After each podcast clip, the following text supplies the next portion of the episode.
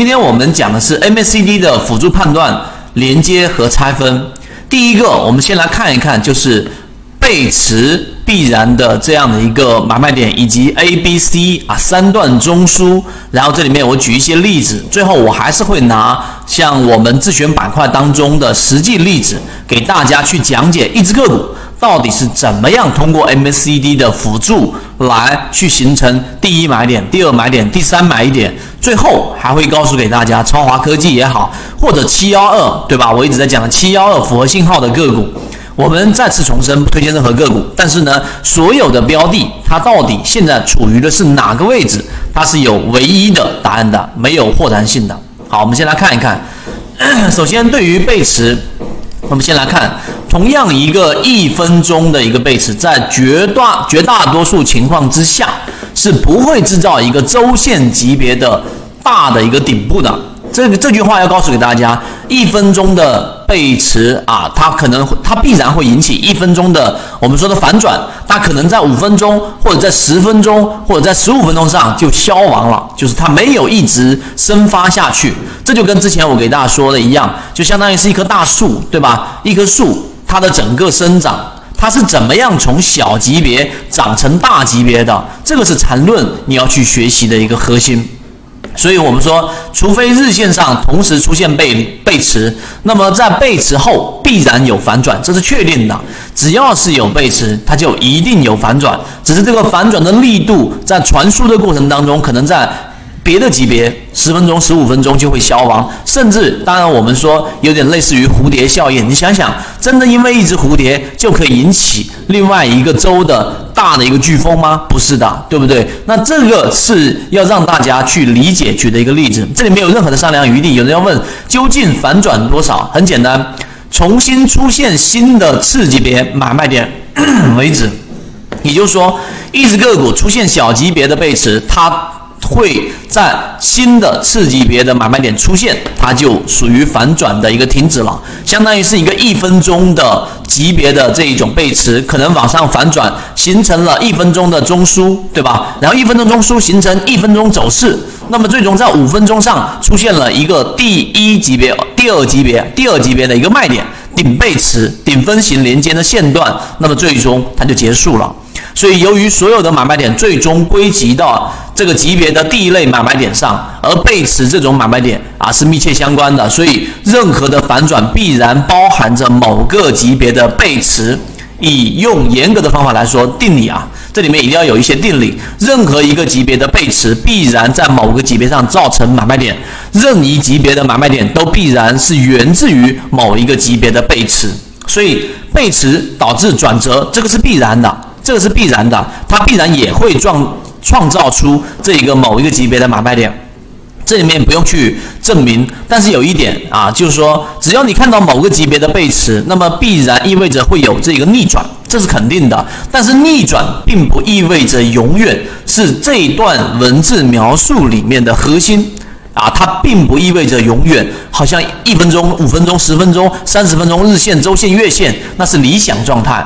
所以日线上的背驰制造出的一个卖点，回跌之后，可能在五分钟或者三十分钟出现一个向下的背驰的一个买点，然后我们又可以再回接回去。那这样的话，又可以重新上涨，甚至创出新高，这是非常正常的一种情况。所以这个情况大家应该要明白了啊。这里面想举个例子，刚才我说的，它这里面一旦出现了一个顶分型，就像这个地方。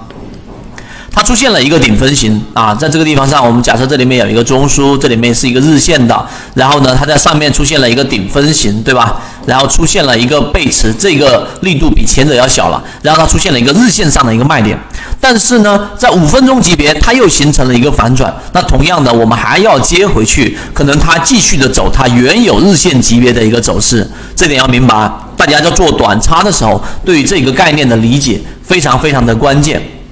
第二个啊，前面一段时间的内容可能呃偏简单一些了。然后呢，这里面有一个要突破的一个难点，什么呢？我们来看，首先 MACD 对于背驰的判断辅助，首先要有两段同向的趋势。MACD 判断背驰，首先要有两段同向的趋势，同向趋势之间一定要有一个盘整。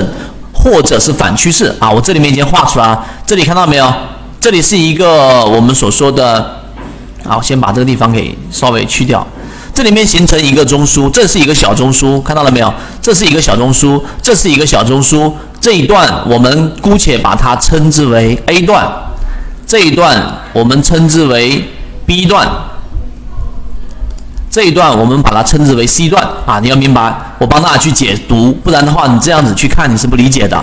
那么 A、C 段中的 B 中枢看到了没有？B、B 这一个中枢，它呢一定比 A、C 段的中枢级别要大。为什么一定要比它大呢？否则 A、B、C 连成一个大的趋势，就会形成一个大的中枢了。也就是说，B 这个地方这一个趋势啊，它可能是盘整。注意，这里可能是一个盘整，也可能是像这里面画出来的一个反趋势。但这里面形成的中枢距一定要比 A 和 C 要大。也就是说，这个地方大中枢这里可能是一个我们所说的这一个呃日线级别，但是 A 跟 C 就是六十分钟级别。那为什么这句话是这样子去说呢？如果他们是同级别的，最后的走势就是这样啊，A、B、C，那么他们是不是同样构成了一个我们所说的中枢了？这个就是一个日线级别的中枢了。那么在日线级别的中枢上就不存在 MACD 的这一个背驰了。这一点大家能不能理解？所以明白这一点之后，A 段之前一定有一个和 B 段同级别或者更大的中枢。什么意思？这段是 A，看到了没有？这个地方是 A，那么在这个地方上必然有一个跟 B 一样的日线级别的中枢，或者是我们说更大级别的中中枢，不然的话，呃，这一个我们看，而且不可能是和 A 这一个逆向的趋势，就它不可能是一个这个地方我这样画，我用一个不同颜色的画，大家明白了？它不可能是这样的一种。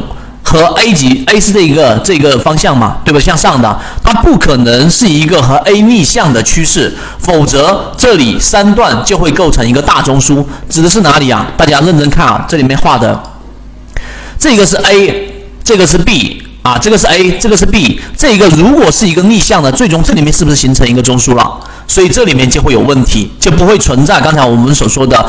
对于它中枢的一个判断，所以结论就是这一种 A、B、C，B 是一个大级别，B 并且呢是一个盘整或者是一个反趋势，而在 A 段前面这个地方一定是有一个跟 B 级别大的或者是相同级别的中枢，只有这一个地方你理解了，好，我们往下走，归纳上述 MACD 判断背驰的前提就是 A、B、C、D 必须要在一个大的趋势里。其中 A 段已经有一个中枢了，而 B 这个大趋势的是另外一个中枢，这一个中枢会把 MACD 的黄白线，也就是 DIF 跟 DEA 线拉回到零轴附近。那么在 C 段走完，注意看，在 C 段类型走完成时，MACD 的柱体面积向上的就这一段 C 段，注意看我圈出来这一段 C 段下面的 MACD 的这个红色柱体面积。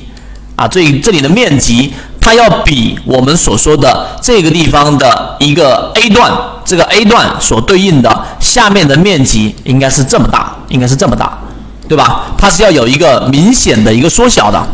待会我拿例子，大家都看得到了，所以这个时候就构成了标准的中枢的一个背驰了。这就是一个标准，就是这个地方 C 段比 A 段的 MACD 柱体面积是要有缩小的。我们来看实际例子，这样子去讲的话，大家就会有一点模糊。我们来看一个具体的实际的一个例子。我们来看这一只个股。首先，我把这个窗口放大一点，这样大家看得清楚。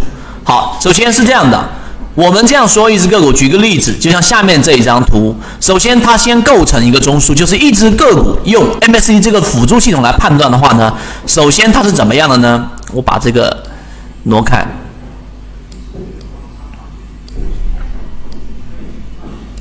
好，我们继续。所以在这个地方上呢，首先它是由一个呃中枢，这是第一段中枢，我们来给大家去做这样的一个划分。首先，它由这个地方形成一个 A 段的一个中枢，这个地方是一个 A 段的中枢。第二个，它会构成一个 B 段。